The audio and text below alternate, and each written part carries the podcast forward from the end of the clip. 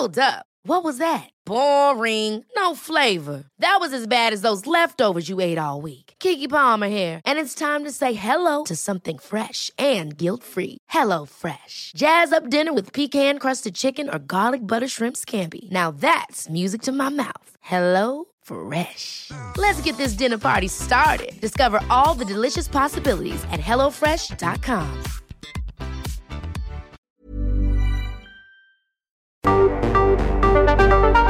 El Heraldo Radio presenta Cámara de Origen, un nuevo espacio para enterarnos del trabajo de las legisladoras y legisladores en los Congresos de México. En Cámara de Origen tiene la palabra Carlos Zúñiga Pérez. ¿Qué tal? Muy buenas tardes. Bienvenidos a Cámara de Origen, este programa donde actualizamos la información y también revisamos el quehacer legislativo. Estamos recopilando las mejores entrevistas que hemos tenido en los últimos meses para entender bien lo que vendrá en cuanto a la discusión de las leyes en 2022. Comenzamos. Resumen de noticias. El gobierno de la Ciudad de México instaló módulos de pruebas COVID en Plaza Centralia, Pabellón Universidad, Centro Comercial Santa Fe, Parque Las Antenas, Parque Vía Vallejo, Centro Comercial Perisur, Chedragui, Aragón y Forum Buenavista. Ante el aumento en los casos de COVID, la jefa de gobierno de la Ciudad de México, Claudia Sheinbaum, dijo que la estrategia no puede ser el cierre de actividades, incluyendo las escolares. El regreso a clases presenciales previsto para el próximo lunes 10 de enero sigue sin definirse en Nuevo León. La vacuna anticovid de refuerzo para maestros y personal educativo comenzará a aplicarse a partir del sábado 8 de enero. El presidente Andrés Manuel López Obrador adelantó que una vez concluida la vacunación de refuerzo para adultos mayores de 60 años, continuará la población de 50 a 59. Hoy estuvo ausente el subsecretario de Salud Hugo López Gatel en la mañanera dedicada los martes a temas de la salud. El presidente lo justificó, dijo que está enfermo. Es una gripa, es eh, catarro. Loreta Ortiz fue investida como ministra de la Suprema Corte de Justicia. Le informó Ángel Arellano Peralta. Lorenzo Córdoba, consejero presidente del INE. Recordemos que el INE recurrió a la Suprema Corte ante la inédita y grave situación en la que nos colocó la mayoría de la Cámara de Diputados, que decidió, sin justificación ni argumentación técnica alguna, negar las partidas precautorias que este Consejo General aprobó solicitar para poder llevar a cabo los eventuales procesos de consulta popular y el de revocación de mandatos previsto para el próximo año. Fueron seis votos contra cinco. Deberían sobre todo el presidente, tener capacidad, la humildad suficiente y la voluntad democrática para rectificar y decir, vamos a buscar opciones. Senador Ricardo Monreal. Lamentablemente, esta mañana fue detenido en Veracruz José Manuel del Río Virgen. Pobre Veracruz, tan lejos de la justicia y tan cerca del autoritarismo. ¡Viva la honestidad! ¡Viva nuestra soberanía! ¡Viva! ¡Viva la fraternidad universal! Reclaman a cónsul de México en Turquía Isabel Arvide por grito de independencia. ¡Viva la justicia! ¡Viva! ¡Viva la libertad! ¡Viva! ¡Viva López Obrador! Al gobierno de Estados Unidos a levantar el bloqueo contra Cuba. Miguel Díaz Canel, presidente de Cuba. No son pocos los notables cubanos que dejaron su sangre y sus nombres en la historia de México. Cuando se decida quién va a ser candidato de nuestro movimiento, voy a apoyar al que gane la encuesta, hombre o mujer. A ese voy a apoyar. Claro, solo con mi voto. Balance anual. El 20 de diciembre, Carlos Zúñiga conversó con la diputada local panista de la Ciudad de México, Luisa Gutiérrez, acerca de las razones que tuvo para denunciar ante la Fiscalía al diputado morenista Nazario Norberto Sánchez por el delito de acoso sexual. El fin de semana nos enteramos que eh, Nazario Norberto, diputado local de Morena, fue denunciado ante la Fiscalía de Justicia de la Ciudad de México por el delito de acoso sexual que presuntamente cometió en contra de la legisladora panista Luisa Gutiérrez. Ella está con nosotros en la línea telefónica para aclararnos este asunto, para darnos más información de este asunto. Diputada, ¿cómo le va? Muy buenas tardes. Hola, Carlos, muy buenas tardes a ti y a todo tu auditorio. Díganos, diputada, sé que son eh, temas eh, pues delicados. ¿Nos puede contar al auditorio, a nosotros, eh, a qué se debe esta denuncia? ¿Cómo ocurrieron los hechos? Pues sí, mira, contarte primero que sí es ha sido un tema fuerte a nivel personal, a nivel familiar, incluso laboral. La decisión que tomé de levantar la voz lo hice en un momento en el que ya era suficiente la violencia en, en la que estábamos inmiscuidos tanto el Grupo Parlamentario de Acción Nacional y en lo particular tu servidora. Mira, yo este señor lo conozco desde hace ocho años, él ya había sido diputado local y quería ser jefe delegacional eh, eh, de, manera independiente porque el PRD en ese momento no le dado la candidatura. Yo me perfilaba como la candidata de Acción Nacional por el Distrito 2 local ahí en Gustavo Madero. Me buscó para pedirme apoyo. Yo honestamente le dije, a ver, pues nosotros vamos a ir en bloque PAN, no no tengo y, te tengo que decir que la verdad es que las personas que confían en el PAN no votan en bloque, ¿no? O sea, porque tú les digas, ¿no? Tú los tienes que convencer. Entonces de ahí este, lo conocí, pero a partir de ahí eh, siempre tenía, Carlos, perdóname la expresión, pasaditas confianzas conmigo y siempre me saludaba de manera indebida, indeseable, ¿no? El tema es que él ya había sido diputado, yo apenas iba a ser candidata, entonces justamente no quería que se desviara mi trabajo, que se desviara la validez de mi candidatura, eh, creyendo que yo que yo pudiera estar haciendo algún tipo de acusación, ¿no? Eh, infundada, eh, justamente porque insisto, él ya él ya había ostentado cargos públicos. Así pasaron los años y al fin logré llegar al Congreso de la Ciudad de México y yo esperaba que ya siendo pares no se tomara ese tipo de atrevimentos conmigo. Sin embargo, no fue así y lo siguió haciendo, pero eh, de nuevo eh, un tema familiar, el no querer meter a mi familia en un, pues en lo que ahorita está, los tengo, ¿no? Al final del día no es agradable saber que alguien a quien tú amas ha pasado por este tipo de cosas y saber que, que no la pasó bien, ¿no?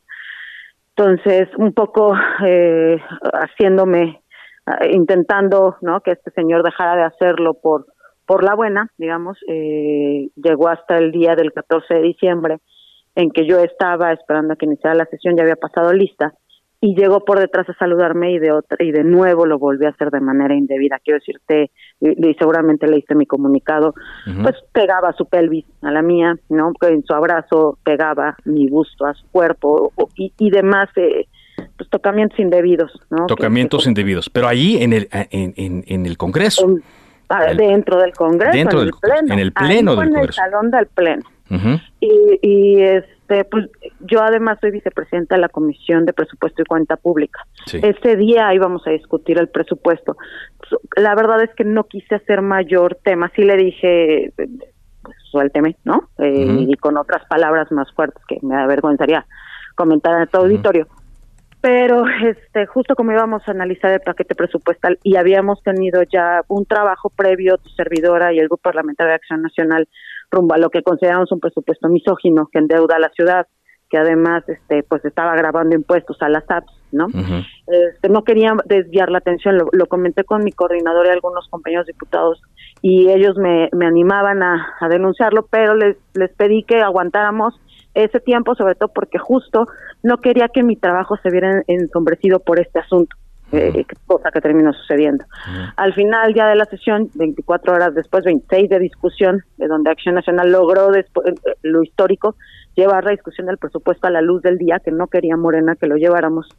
Durante ese momento, eh, la coordinadora, ya un poco desesperada por haber perdido el debate, se sube con más violencia en mi contra. ¿La coordinadora de? De Morena. la señora Ávila. Marta Ávila, sí ella se sube diciendo que los panistas tenemos una red de nepotismo. Mm. En esta red de nepotismo que ella maneja, también está tu servidora, eh, aludiendo a que yo no soy producto de mi trabajo, sino soy producto de, mi familia. Eso evidentemente me molesta aún más, ah, me molesta aún más que se empiezan a meter con mis compañeros este, diputados, y es cuando yo decido que ya era suficiente y decido eh, levantar la voz al respecto. Te quiero decir que recibí en ese momento muchas muestras de cariño, obviamente de los diputados de mi bancada, pero también de los de Morena. También de los de Morena, los, de Morena le, han, le, han, manifestado su apoyo. Claro, la presidenta de la Comisión de Equidad de Género eh, y Mujeres me ha, me ha escrito. Te quiero decir que muchas de sus compañeras, eh, sin mencionar exactamente quiénes para no violentar la privacidad de la comunicación, diciéndome que ellas saben que es un tipo eh, que tiene conductas sexuales desviadas y que, y que siempre está molestando gente, mujeres en particular. Te quiero decir que incluso antes de hablar contigo estaba recibiendo mensajes de una de una chava que me pedía levantar la voz también por ella. He recibido cantidad de mensajes de mujeres que han sido violentadas por este señor utilizando eh, su posición y utilizando que es presidente de la Comisión de Seguridad Ciudadana de la Ciudad de México. Ajá. O sea, después de la denuncia que usted hizo, diputada, ¿más mujeres han hecho denuncias similares? Sí, y me han escrito, me han buscado por redes sociales y de hecho aprovecho tu, tu espacio para pedirles a todas ellas que se acerquen, que de verdad van a encontrar una, una mano solidaria y amiga para acompañarlas hasta las últimas consecuencias. De verdad me han escrito eh, que lo vieron en carne propia tres, cuatro mujeres aproximadamente, además de los mensajes que otras personas ya tenían al respecto, ¿no? Incluso Alessandra Rojo de la Vega también subió algunos de cuando ella era eh, diputada, que también una chava la buscó pidiéndole ayuda, nada más ella ya no quiso seguir por temas laborales, pero es o sea, al parecer es un es un tipo que ha encubierto el grupo parlamentario de Morena y que se ha valido de esa posición de poder para agredir a más mujeres.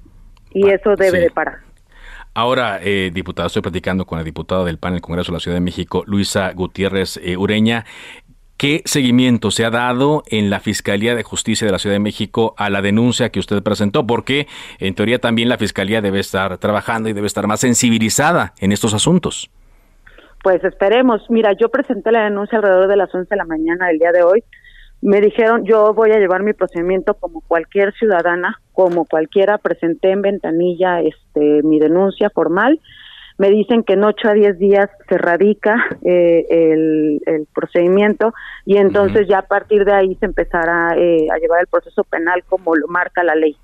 Eh, no he recibido tampoco alguna llamada extraordinaria de algún funcionario de justicia, cosa que, que está bien, porque, insisto, creo que lo prudente y lo conducente ahora es que tanto él como yo eh, dirimamos este asunto penal eh, como lo que somos seres humanos y como lo que soy, una mujer bastante molesta por esta situación y en nombre de otras mujeres que, que si se atreven a venir conmigo, las apoyaré. Si ellas deciden que personal, familiar, laboralmente no, no es lo conducente para ellas, yo también respetaré esta decisión. Sin embargo, eh, sí me gustaría que me acompañaran porque sé que son varias y podemos detenerlo entre todas. O sea, te digo, Carlos, cosas ya hasta como de violaciones, o sea, ya delitos mucho más graves que el mío, el mío realmente se, se configura el abuso sexual, pero en ella se, se configura violación. Violación.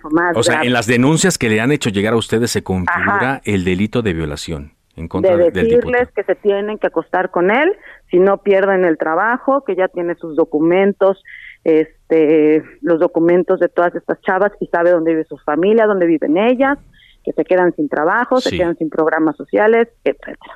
Eh, sí, son, son eh, eh, pues muy, muy delicadas estas, muy graves estas acusaciones. Usted en su posicionamiento que puso en su cuenta de Twitter, diputada, mencionaba que hubo un comunicado muy agresivo eh, por la, la, Dirección de Comunicación Social de Morena, en el cual decía que usted buscaba, que se hablaba de, de, usted, no por su trabajo, sino por un, un escándalo.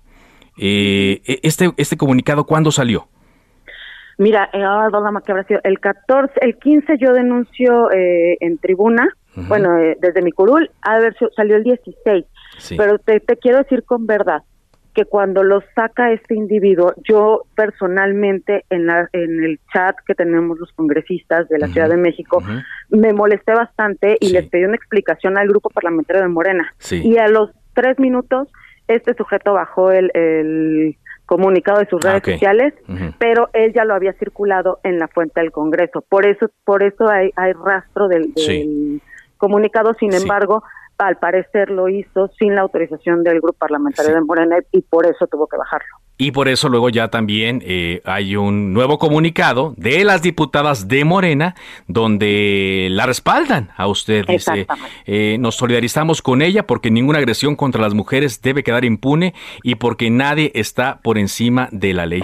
Diputada, aunque yo sé que esto ya será parte de las investigaciones, eh, ¿alguna cámara de seguridad del Congreso grabó este momento incómodo que nos narró? Pues mira, estamos eh, estamos buscando, ojalá que así fuera, de todas formas, independientemente de si existe o no. Y, y si esto se vuelve, porque pues siempre, ¿no? Uno como mujer tiene su dicho contra el sujeto. Sí, palabra contra palabra. Exactamente. La, la ventaja que yo veo en esto, Carlos, si me permites, sí. la banalidad, pues al final creo que la gente que ha trabajado conmigo y las personas que me conocen de tiempo saben que yo no haría una acusación así si no, si no fuera verdad y también a él lo conocen y también su grupo parlamentario tan sabe quién es que por eso en cuanto yo mandé mi extrañamiento al chat, inmediatamente las diputadas de Morena reaccionaron y, cosa que les agradezco, insisto, la verdad es que todas ellas me han me han mandado su afecto, ¿no? Diputadas de todas las fracciones parlamentarias del PRI, del PRD, todas me han mandado eh, muestras de cariño y eso yo se los agradezco profundamente. Muchas gracias, gracias por darnos su testimonio, eh, por eh, compartirlo y estamos atentos a, la denuncia que presentó ante la Fiscalía de la Ciudad de México. Pues te agradezco muchísimo, sigo aquí al pendiente para cualquier otra aclaración y créanme que voy a seguir hasta las últimas consecuencias con este tema. Muchas gracias, Carlos. Cámara de origen. Balance anual. El 3 de noviembre, Carlos Zúñiga conversó con la periodista Lourdes Mendoza. La buscamos para conocer su opinión luego de que se ordenó prisión preventiva en contra del exdirector de Pemex, Emilio Lozoya. Días antes, Lourdes Mendoza evidenció a Lozoya cuando este acudió al restaurante Hunan de Lomas de Chapultepec, lo cual generó una serie de críticas contra el gobierno de México, la Fiscalía General de la República y contra el sistema judicial mexicano. Es la periodista Lourdes Mendoza quien está con nosotros hoy en esta intervención especial aquí en Cámara de Origen. ¿Qué tal, Lulu? ¿Cómo estás? Muy buenas tardes. Hola, ¿cómo estás? Carlos, muy, muy buenas tardes. Pues eh, ve esta, esta valoración que hacemos. Yo creo que si no fuera por ti, Emilio Lozoya no estuviera hoy en la cárcel, ¿eh?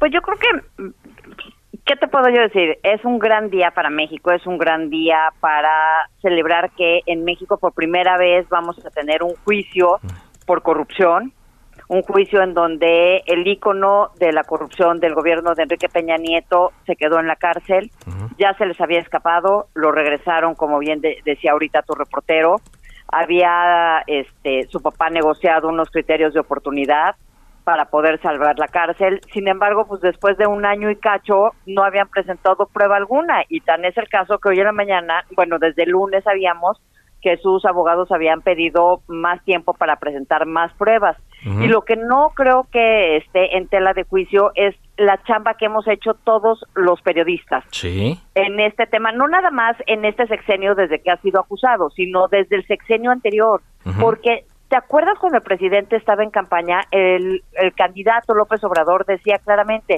yo no voy por este revancha, yo este no voy a, acusar a nadie más, pero lo que esté abierto, pues eso yo lo voy a seguir.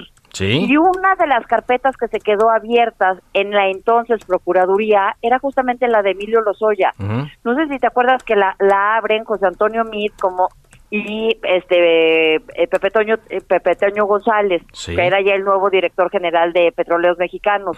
Entonces lo que hoy estamos viendo es que se está haciendo justicia que la justicia no fue selectiva y que en México lo que yo ponía hoy en mi columna de, del financiero es que estaba por definirse si violar la ley, robar y difamar te llevaba a la cárcel o a cenar al Junan y que en unas horas lo sabrá, lo íbamos a saber y hoy ya lo supimos.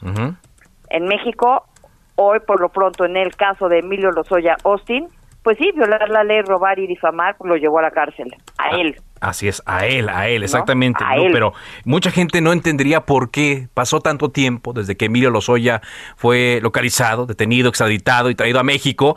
Y por qué hasta ahora se le dicta esta, esta medida preventiva. ¿Qué fue lo que pasó en estos meses para que no, no se le viera en la cárcel? Pues es que yo creo que se nos atravesó también la, la, la, pandemia, ¿verdad? Entonces los tiempos no, no corrían tan rápido. Sin embargo, pues sí, el propio presidente López Obrador lo dijo en una de sus mañaneras con todas las palabras, dijo, no es un hecho ilegal, pero sí es inmoral. Pues sí, si tienes a tu mamá arraigada, si tienes a tu hermana con una orden de aprehensión, si tu mujer no puede estar aquí en México y tiene que estar en Alemania, pues ¿qué haces tú presentándote en un restaurante a echar cena, no? Sí. Cuando además a lo mejor lo pudiste haber hecho si ya hubieras dado pruebas de todo de, de todos tus dichos, pero pues no fue así. No fue así. Ahora, eh, Lourdes, los eh, delitos de los cuales le acusa la fiscalía son graves. Son, son graves, quizá de los que se les debió haber acusado desde un principio, lo que implica, pues, eh, en caso de ser encontrado culpable, muchos años en la prisión.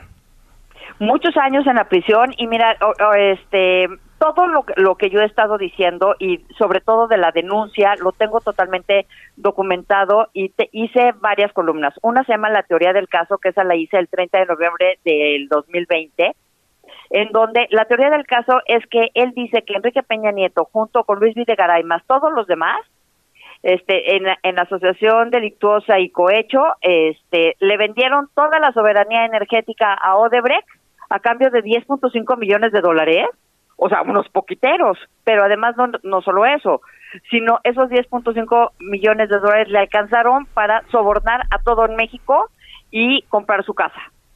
Imagínate, Lourdes. Ahora. Luego, entonces, ese, ese es o sea, de ahí viene la siguiente columna, que es las cuentas no le salen a Lozoya, que es del 2 de diciembre.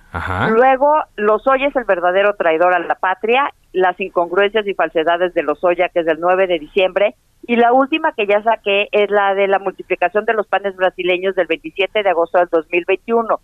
Si tú ves, o sea, esto no lo estamos inventando nosotros. en las declaraciones juradas de Odebrecht, de Luis Menéndez Güell, él dijo claramente, yo le di 10.5 millones de dólares a Emilio Lozoya Austin, ¿y qué crees? Eh, Santiago Nieto, como director de la UIS, se los encontró y están en sus cuentas. Sí. Hay un millón menos, ¿sabes por qué falta un millón? ¿Por qué? Porque eso se los eh, confiscó la Fiscalía de Brasil. Ah. Eso también está declarado en la Fiscalía brasileña. porque ya se actuaron antes, ¿no? Exactamente. Esto fue un escándalo mundial. Sí. De ahí es que sale todo esto.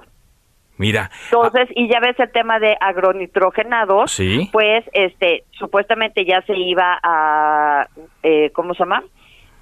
A resarcir, A resarcir el el- daño. exactamente. Y pues no, Ancira salió y pues no resarció ya nada. nada, Sí, nada. Seguimos en las mismas. E-, Ese es otro, otro personaje, ¿no? Que también, eh, digamos que le plantó cara a la fiscalía y los engañó. Ahora, Lourdes, estoy platicando con la periodista Lourdes Mendoza. En tu caso, esta prisión preventiva eh, justificada que se le dicta a Emilio Lozoya, ¿cómo eh, incide en tu denuncia particular contra Emilio Lozoya? Yo no puedo hablar de mi tema, me da muchísima pena. Puedo hablar como periodista y de, y de todo lo que he venido haciendo en, en temas periodísticos, pero de mi tema, de mi demanda, lo único que puedo decirte es que sigue, pero por este recomendación De, los abogados, sí, y debido ya proceso no puedo también. decir nada, Ajá, pero tú vas a seguir. Eh, eh, tu, tu caso No, sigue sí, yo corriendo lo- yo lo paralelo. dije- sí. Yo lo dije el 19 de agosto del 2020, en, cuando se filtró la denuncia, que yo eso era mentira, ya lo probé y Ajá. que iba a llegar hasta las últimas consecuencias, pero más ya no, pero ahí sigue mi, mi, mi tema, ahí Exacto. sigue. Ujú. Pues qué importante, Lulu, lo que pasó eh, hace cosa de un mes, ¿no? Ese sábado del mes de octubre, el primer sábado, cuando en la noche divulgaste esas eh, fotografías y todo lo que ha sucedido en este último mes que tiene un punto culminante el día de hoy, 3 de noviembre, cuando Emilio Lozoya queda preso, el juez eh, de control Artemio Zúñiga le cambia la medida eh, preventiva, la medida cautelar, perdón, a prisión preventiva justificada, le da un mes de plazo para presentar estas pruebas. Yo no sé si en un mes va a ser lo que no hizo en tantos meses, ¿no? De presentar pruebas contra todas las personas que él denunció. Pero sí, pero ojo, aquí, digo, todo esto lo hemos ido aprendiendo, eh, eh, ¿no? Este, sobre la marcha. Sí. Lo que yo he visto con los abogados es que cuando tú te acoges al tema de un criterio de oportunidad, Sí. lo que tienes que tener muy en claro es que si a ti te eximen, o sea, te quitan tu, tu delito, pero no te eximen de tu responsabilidad jurídica. Exacto. Es decir, si la fiscalía se va contra otras personas con tus dichos, Ujú. Pues tú te tendrías que presentar en, en- en esos juicios con, de la mano de la fiscalía, porque la fiscalía te va a poner en el banquillo, porque tú eres el que tienes todas las pruebas. Exacto. Entonces, pues imagínate que un juez le dijera a la fiscalía, no, pues mano, ¿qué crees? Este, este no trae nada. Ese es el problema. Entonces, por eso hay que festejarle a la fiscalía lo que hoy hizo. Lo hicieron hoy muy bien. Si se tardaron o no, pues mira, no son los tiempos, pero hoy lo hicieron. Hoy lo hicieron, finalmente lo hicieron el día de hoy. Pero yo insisto, yo no sé qué hubiera pasado o no si esas fotos no las hubieras divulgado en Twitter e, el, ese sábado de octubre, el primer sábado. Pues mira, los hubieras dicen que no existen. Eso sí. Muchas gracias, Lourdes. Al contrario, gracias a ti, Carlos. Vamos a una pausa. Regresamos a Cámara de Origen, Balance Anual.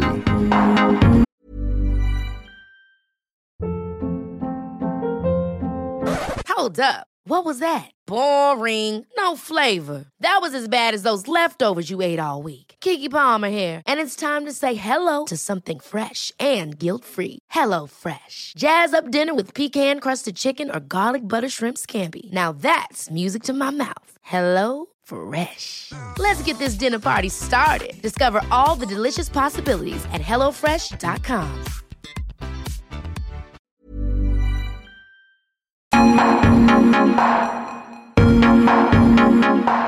Ya estamos de regreso. Cámara de origen. Balance anual.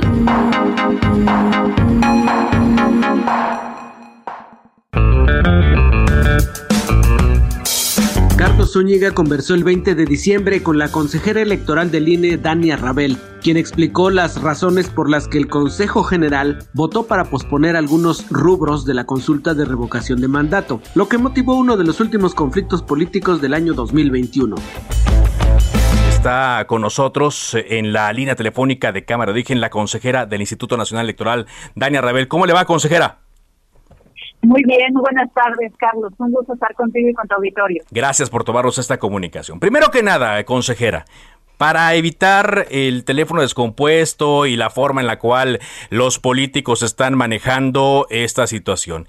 ¿Qué fue exactamente lo que se decidió en esta sesión extraordinaria del Consejo del INE en torno a la consulta de revocación de mandato el pasado viernes? Se decidió posponer algunas de las actividades preparatorias para la revocación de mandato. Específicamente, lo que no se ha pospuesto y sigue en curso es la recolección de firmas de apoyo y la revisión que en su caso hará de estas el Instituto Nacional Electoral para presentar un informe en febrero y para que se sepa si se lograron conseguir las firmas de apoyo que se requiere para que se emita una convocatoria para hacer una consulta de revocación de mandato, que sabemos que es el 3% de la lista nominal y con una dispersión en por lo menos 17 entidades federativas. Todo esto sigue en curso. Lo que se ha aplazado son algunas actividades preparatorias como la contratación de capacitadores asistentes electorales y supervisores electorales, la instalación de oficinas municipales, consejos locales, cuestiones que también nos implican a nosotros una erogación de recursos y que no podríamos tomar la determinación de hacer esa erogación a lo mejor hasta que tuviéramos la certeza de que así se juntaron todas las firmas de apoyo, porque lo cierto es que si no lo hacemos desde estas fechas, pues probablemente no podemos salir a tiempo, pero también el punto es que nosotros no podíamos iniciar esas actividades porque no tenemos los recursos para culminarlas. Entonces podría ocurrir que si no nos dan el dinero que requerimos, pues se quedaran a medias todas estas actividades e incumpliéramos incluso a lo mejor con derechos laborales de las personas que nos que contrataríamos en su caso, ¿no? Para cumplir con la capacitación a las personas que tendrían que fungir como funcionarias y funcionarios de mesa directiva de casilla. Ok, entonces, eh, al darse cuenta ustedes de que el dinero que habían eh, solicitado no se les dio y ya habían hecho la planeación de lo necesario para esta consulta, con la experiencia de la del año anterior, se dieron cuenta de que no iban a poder eh, erogar estos este dinero porque no lo tenían, pagarle a estas personas y por lo tanto, hasta no tener la certeza con base en eh, lo que la Corte decida, ustedes van a determinar si sigue adelante este proceso o si eh, buscan otra opción. Así es, porque además hay una gran diferencia con lo que nos ocurrió con la consulta popular, por la cual tampoco nos dieron recursos. Lo primero es que la consulta popular se hizo luego, luego después de las elecciones. Entonces teníamos nosotros algunos ahorros generados de las elecciones y algunas cuestiones ya instaladas. Ya habíamos hecho la contratación de los CAE, de los supervisores electorales, y ya habíamos hecho la capacitación de estas personas y no tuvimos que erogar más recursos para eso. Entonces, digamos que esa estructura que ya estaba establecida la utilizamos. Pero adicionalmente, y quizá lo más importante, es que no teníamos un número especificado en la ley de casillas que tuviéramos que instalar. Ahora actualmente en la ley tal de revocación de mandato sí dice de manera expresa que tenemos que instalar el mismo número de casillas que en la elección federal pasada. Eso nos multiplica por mucho los costos y también es mucho más alto del número de casillas que nosotros instalamos para la consulta popular. Es muy diferente entonces esta consulta de revocación de mandato a la consulta popular. Y, sí me quiero extender en esto, eh, consejera, para que nuestro auditorio lo tenga muy claro y no se preste, insisto, a malas interpretaciones. ¿Por qué esta consulta de revocación de mandato es distinta a la consulta que se hizo el año pasado? Bueno, perdóname, este año, yo ya estoy pensando en el 2021. ¿Por qué es diferente a la que se hizo en este año? Porque dice expresamente la ley federal de revocación de mandatos que tenemos que instalar el número de casillas, el mismo número que instalamos en la pasada elección federal, considerando nada más la lista nominal. Eso implica que nosotros tenemos que instalar 161 mil casillas. Implica entonces que se va a multiplicar también el costo de servidores públicos y sobre todo de capacitadores, asistentes electorales y supervisores electorales que tenemos que contratar para poder hacer la instalación de estas casillas. Eh, también obviamente implica que se tienen que multiplicar, pues digamos, eh, las visitas que se hacen a las personas para que en su caso presten sus domicilios, para instalar ahí las casillas, en fin, empieza a multiplicarse mucho todo, también el trabajo de campo que se tiene que hacer para ir a verificar los domicilios donde se van a instalar las casillas, etcétera, etcétera. Eso no ocurrió con la consulta popular. Nosotros ahora también nos vimos ante la disyuntiva de hacer una de dos cosas, o a lo mejor instalar un número menor de casillas a lo que dice expresamente la ley, violando lo que dice la ley federal de revocación de mandato, o hacer lo que hicimos ahora, que me parece la decisión pues más oportuna e incluso necesaria en este momento de únicamente aplazar algunas actividades para que cuando tengamos nosotros condiciones podamos salir adelante con la revocación de mandato. Eso desde luego si efectivamente se cumplen con las firmas de apoyo necesarias y es el mandato de la ciudadanía. Pero hay que hacer énfasis también en que no se está cancelando la consulta de revocación de mandato en caso de que la ciudadanía quiera realizarla, sino que únicamente estamos yendo hacia un aplazamiento para que cuando tengamos las condiciones óptimas necesarias para poder llevar a cabo este ejercicio, lo podamos hacer. Eso es muy importante. No se está cancelando la consulta de revocación de mandato. Ahora eh, estoy platicando con la consejera del Instituto Nacional Electoral, Dania Rabel. Consejera, para la gente que ha comprado esta idea, por lo que han dicho todos los políticos, todos los que están interesados en que se lleve a cabo la consulta, de que el INE tiene dinero, de que hay fondos de los cuales puede echar mano, de que pueden ahorrar en otros rubros para llevar a cabo la consulta, ¿Qué le dice al auditorio en medio de todo este ruido que se está generando? ¿Qué hay en torno a los dineros que el INE tiene? ¿En qué están comprometidos? Eh, ¿Se puede mover a lo que eh, se está solicitando? hay que decir con mucha claridad que el INE ya hizo un esfuerzo presupuestal, hizo un ajuste en su presupuesto para poder tener más recursos que se puedan invertir en una eventual consulta de revocación de mandato. Y con estos esfuerzos que hicimos quitando de distintos proyectos, juntamos 1.500 millones de pesos. Sin embargo, eso no es suficiente. Las áreas técnicas del instituto han dicho que este ejercicio nos cuesta 3.830 millones de pesos. Entonces es claramente insuficiente lo que hemos nosotros logrado recabar. No obstante esto, ahora lo que hicimos con el acuerdo que aprobamos no es solamente decir que estamos esperando a la mejor que resuelva la Suprema Corte de Justicia de la Nación la controversia constitucional que presentamos, sino también estamos diciendo que seguimos haciendo esfuerzos por generar ahorros.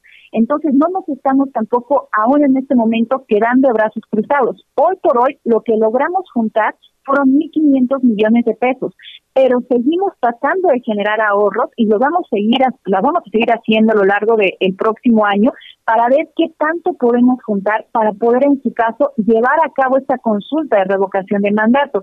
Ahora, una tercera vertiente que también se abre es que durante la discusión en la sesión de Consejo General, el partido Morena dijo que iba a impugnar la decisión del Instituto Nacional Electoral, este acuerdo. Entonces, este asunto también puede llegar a la Sala Superior del Tribunal Electoral y Poder Judicial de la Federación, y en su caso, también esta autoridad jurisdiccional nos podría ordenar que hiciéramos la consulta de revocación de mandato eh, con los recursos que tenemos y a lo mejor sin tener que instalar tantas casillas. Esa es otra posibilidad. Digamos que hay tres posibilidades abiertas en este momento, pero hoy por hoy no tenemos el dinero suficiente para hacer la revocación de mandato y por lo tanto únicamente tenemos dinero del dinero que nosotros ya teníamos para este ejercicio fiscal para hacer la revisión de las firmas de apoyo. Por eso esa actividad sí la vamos a concluir esa actividad sí continúa, la de la revocación, corrijo, la recabación de firmas y bueno, van a,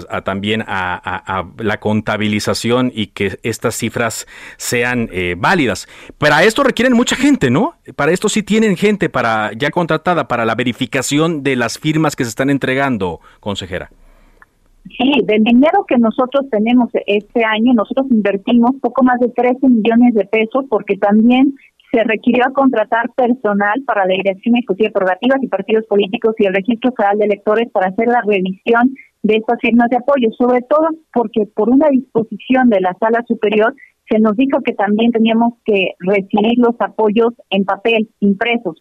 Y eso implica un mucho mayor trabajo de revisión porque no está automatizado. Simplemente no solamente implica que manualmente se tiene que hacer la revisión de los formatos impresos, sino que se tiene que hacer el vaciado en los sistemas para poder ir llevando la contabilización. Entonces, desde luego que con el personal que teníamos no era suficiente y se tuvo que hacer una contratación de personal por honorarios para hacer también esta revisión. Pero eso, de nuestro dinero que teníamos ya este año, también se está utilizando para poder terminar con esa etapa preparatoria. Muy bien. Ahora, eh, estoy platicando con la consejera Dania Rebel y digo, me voy a tomar el tiempo y le, agradezco mucho que, nos esté aclarando toda esta información, eh, porque es importante en estos momentos, consejera. ¿Cómo evalúa usted, eh, qué opinión le merece esta votación cerrada que hubo, esta discusión que hubo al seno del Consejo General del Instituto Nacional Electoral? A ver, yo estoy consciente que esta no es una decisión sencilla, no tenía una salida fácil eh, pues para ninguna parte, ¿no? La disyuntiva, como te decía, es uno, o decidir a la mejor con los recursos que teníamos hacer una consulta de revocación de mandato, seguir con todas las actividades preparatorias, eh, y eso podría implicar, en su caso, de que si llegáramos a la verificación de las firmas necesarias y que tuviéramos que hacer una convocatoria, pues instalar necesariamente mucho menos casillas de lo que dice la ley. Iba a implicar también que nosotros contraviniéramos el texto expreso de la ley de revocación de mandato. Esa era una posibilidad respecto a, los cuales algunos colegas eh, decían que debíamos de tomar esa posibilidad.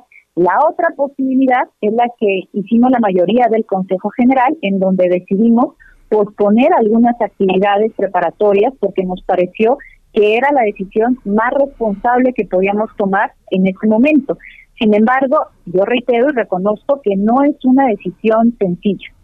No es una decisión sencilla y por eso la discusión que se dio. Y por lo que veo y por lo que escucho, eh, siguen buscando alternativas, siguen viéndolo para cumplir con lo que marca la ley. Esto es lo que eh, ustedes también tienen que hacer, eh, consejera. Es decir, la ley de revocación de mandato obliga al Instituto Nacional Electoral a cumplir ciertos estándares para llevar a cabo eh, esta elección. Porque hay unos que dicen es sondeo. No, no, no, no es un sondeo. Es como el equivalente a una elección con los costos que esto implica.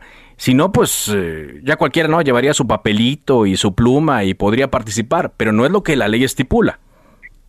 Este es un punto medular, porque hay quien dice a ver, esto no es una elección presidencial y es nada más una consulta de un mecanismo de participación ciudadana, no tiene que tener exactamente los mismos estándares que si fuera una elección federal, se puede hacer de forma mucho más sencilla.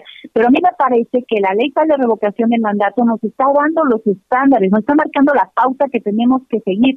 No es que a nosotros, digamos, se tiene que hacer forzosamente tantas instalaciones de casillas y se tiene que hacer forzosamente una primera etapa de capacitación y con las personas que van a fungir como capacitadores asistentes electorales y la insaculación y el papel de seguridad, etcétera, sino que me parece que cuando el legislador establece en la ley de revocación de mandato que se tienen que poner el mismo número de casillas que una elección federal, no solamente implica que nos está dando ese mandato expreso, sino que la razón de ser de esa disposición es que nos está mandando un mensaje muy claro de que quiere que sigamos los mismos estándares que una elección federal. Y me parece que es algo pues muy razonable cuando estamos hablando de una cosa no menor. La posible salida del titular del Ejecutivo Federal debe de seguir, me parece también, el mismo proceso que en una elección o que en el proceso electoral en el cual se le eligió. Pues le agradezco mucho, le agradezco mucho que se haya tomado el tiempo, consejera, de aclararnos esta situación y de que nuestro auditorio tenga eh, las herramientas completas para eh, generar una opinión. La agradecida soy yo, Carlos. Un abrazo. Usted está escuchando Cámara de Origen, Balance Anual. El 21 de diciembre, el presidente de la mesa directiva de la Cámara de Diputados, Sergio Gutiérrez Luna, explicó en Cámara de Origen por qué presentó ante la Suprema Corte de Justicia una controversia constitucional por la decisión del INE de posponer la consulta de revocación de mandato. Saludo en la línea telefónica de Cámara de Origen a Sergio Gutiérrez Luna, presidente de la mesa directiva de la Cámara de Diputados. ¿Qué tal? ¿Cómo le va, diputado? Muy buenas tardes. Hola, ¿qué tal? Buenas tardes. ¿Cómo está? Saludos al auditorio. Y gracias igualmente, diputado. Eh, ¿Nos puede especificar qué acciones se iniciaron el día de hoy? El día de hoy acabamos de presentar hace unos momentos una controversia constitucional en contra del Instituto Nacional Electoral. ¿Mm? Le estoy pidiendo a la Suprema Corte, en mi calidad de presidente de la Cámara de Diputados, que tramite esta determinación con el carácter de urgente y prioritaria por eh, la trascendencia del asunto. El tema aquí es que a nuestra consideración el INE está invadiendo competencias, competencias que son del Poder Legislativo y competencias que son de la Cámara de Diputados y que se refieren a las facultades presupuestales y a las facultades legislativas que tenemos. También una violación de derechos políticos fundamentales, el derecho a participar en la revocación de mandato, violando los artículos 35 y 41. Consideramos que la Suprema Corte carece de facultades para suspender estos artículos y además con eso está violando la jerarquía normativa.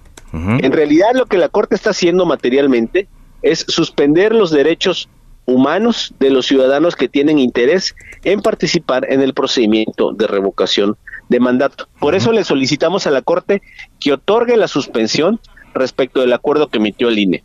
Eso es lo que hemos presentado el día de hoy. Esto se presentó el día de hoy. Ahora, eh, diputado, eh, en los argumentos que se hacen en el documento que entregan eh, el día de hoy, ¿es ¿Se considera esto que dice el INE que no se está posponiendo, sino que están únicamente dejando para más adelante ciertas actividades en lo que se resuelve el tema del presupuesto? Eso es posponer. Y ellos no pueden suspender la ley a menos que un juez así lo determine y no existe ninguna determinación de ningún juez. Ellos fueron a la Suprema Corte a pedir una suspensión, suspensión y la Corte no se las otorgó. Ahora, el INE argumenta que esto lo hacen porque de llevar a cabo la eh, consulta, estarían incumpliendo con la ley de revocación de mandato, lo que también terminaría en un proceso judicial. Es decir, parece que el camino inevitable aquí es, es que sean las instancias judiciales las que definan qué va a pasar con la consulta, diputado. Es correcto. Por eso justamente estamos acudiendo a la Corte, porque no puede ser el INE quien de manera unilateral suspenda los efectos de una ley. En todo caso, lo tiene que hacer un juez. En todo caso, un juez. ¿Qué pasará diputado, si la Corte eh, eh, determina que, pues sí, hay que darle dinero al INE para que haga la consulta. La determinación que tome la Corte se debe de acatar, que es lo que estamos nosotros argumentando que el INE no hizo. Justamente ese es el tema. Ellos le pidieron una suspensión a la Suprema Corte en la impugnación que ellos presentaron eh, anteriormente y la Corte se las negó. Entonces nosotros estamos en el entendido de la idea que obviamente el proceso debe seguir porque la ley así lo señala. Ahora, pero independientemente, el INE también tiene el argumento de ellos que están esperando una respuesta de la Suprema Corte. Es que ese no es un argumento, porque una cosa es esperar que resuelva el tribunal y otra cosa es de manera unilateral suspender la ejecución de la ley. Eso solo le termina un juez. Ellos se lo pidieron a la corte y la corte se los negó. Sí. Ahora, uno, eh, no, uno no puede decir, uno no puede decir, está la ley, ya pedí que me la suspendan y como en lo que me la suspenden yo por lo pronto ignoro la ley. Eso no eso no sucede en un Estado de Derecho. Sí.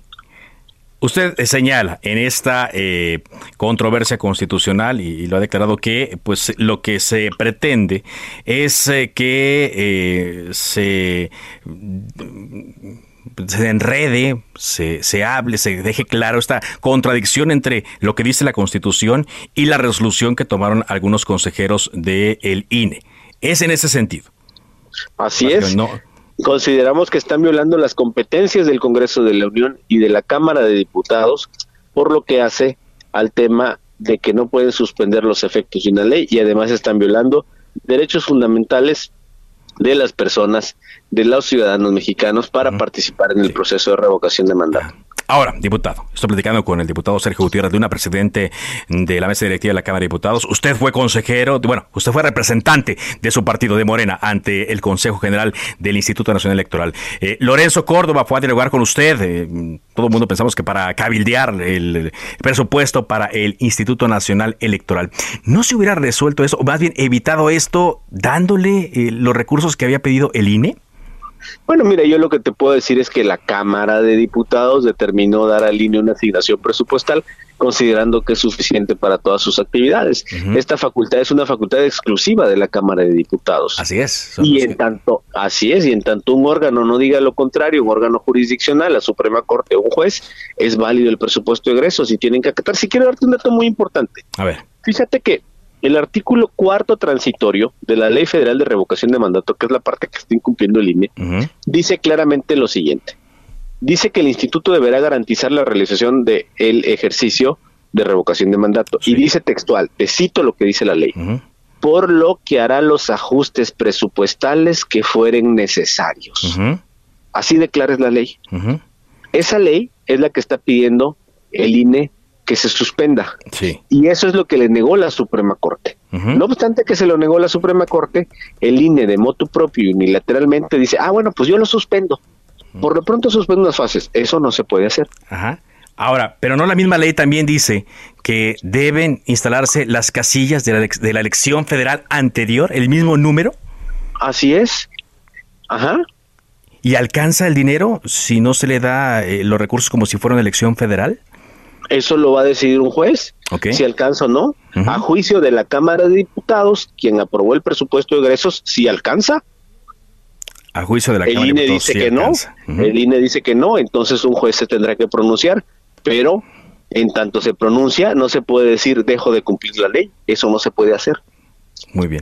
Ha recibido usted críticas eh, de la oposición, bueno, de este bloque de PRI PAN PRD, también Movimiento Ciudadano, por eh, estas acciones que está implementando. Eh, lo han, han dicho que pues no, no es fundada esa queja, que es persecutoria, que han dicho que fueron facciosa, han dicho que también esta actitud es sumisa de la Cámara de Diputados ante lo que requiere el Poder Ejecutivo. ¿Qué puede decir al respecto, diputado? Mira, que respeto mucho la posición de las y los diputados y lo que yo te he dado a ti son argumentos de carácter jurídicos, ni uno solo político. Te he contado lo que dice la ley, te he contado los antecedentes de la demanda que originalmente presentó el INE contra la Cámara. Ahora te he explicado las razones de por qué la Cámara presentó una controversia contra el INE y nos estamos quedando en el debate jurídico. Creo que así debe ser este asunto. Los asuntos políticos, bueno, pues están en otra arena. Ahora, se ha hablado también, eh, diputado, que se buscaría un juicio político a los consejeros del INE que votaron a favor de, de este dictamen, de este proyecto que circuló el pasado viernes. ¿Qué hay de eso? Bueno, eso lo promoverán los diputados y en todo caso podrá avanzarse si se presentan y conforme a lo que determinen las comisiones. Lo que yo sí señalé como presidente de la Cámara y representante legal es la posible comisión de delitos, del delito de coalición de servidores públicos y del delito de abuso de autoridad. Por lo que estaré presentando las denuncias correspondientes para que el Ministerio Público determine las responsabilidades en su caso. Eh, de tiempos, ¿cuándo presentaría esta eh, denuncia que usted nos menciona y para cuándo esperarían una resolución de la Corte, diputado? Porque lleva sus tiempos también. Mira, en, un par de días estaremos presentando la denuncia y bueno, la Corte tendrá sus tiempos, estaremos muy atentos a lo que ellos resuelvan. Le agradezco mucho que nos haya dado esta entrevista. Al contrario, un gusto. Saludos al auditorio. Llegamos así al final de esta emisión de Cámara de Origen. Muchas gracias por habernos acompañado. Les habló Carlos Zúñiga Pérez. Les recuerdo, mi cuenta de Twitter es arroba carloszup y así me pueden encontrar también en otras redes sociales como Instagram y como Facebook. De parte de todo el equipo que labora en este programa, gracias por habernos acompañado y de antemano, ¿eh? nuestros mejores deseos para el año nuevo. Por ahora es cuanto. Buenas tardes.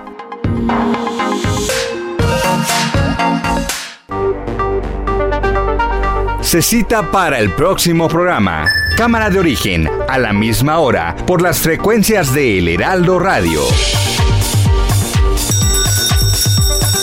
Se levanta la sesión.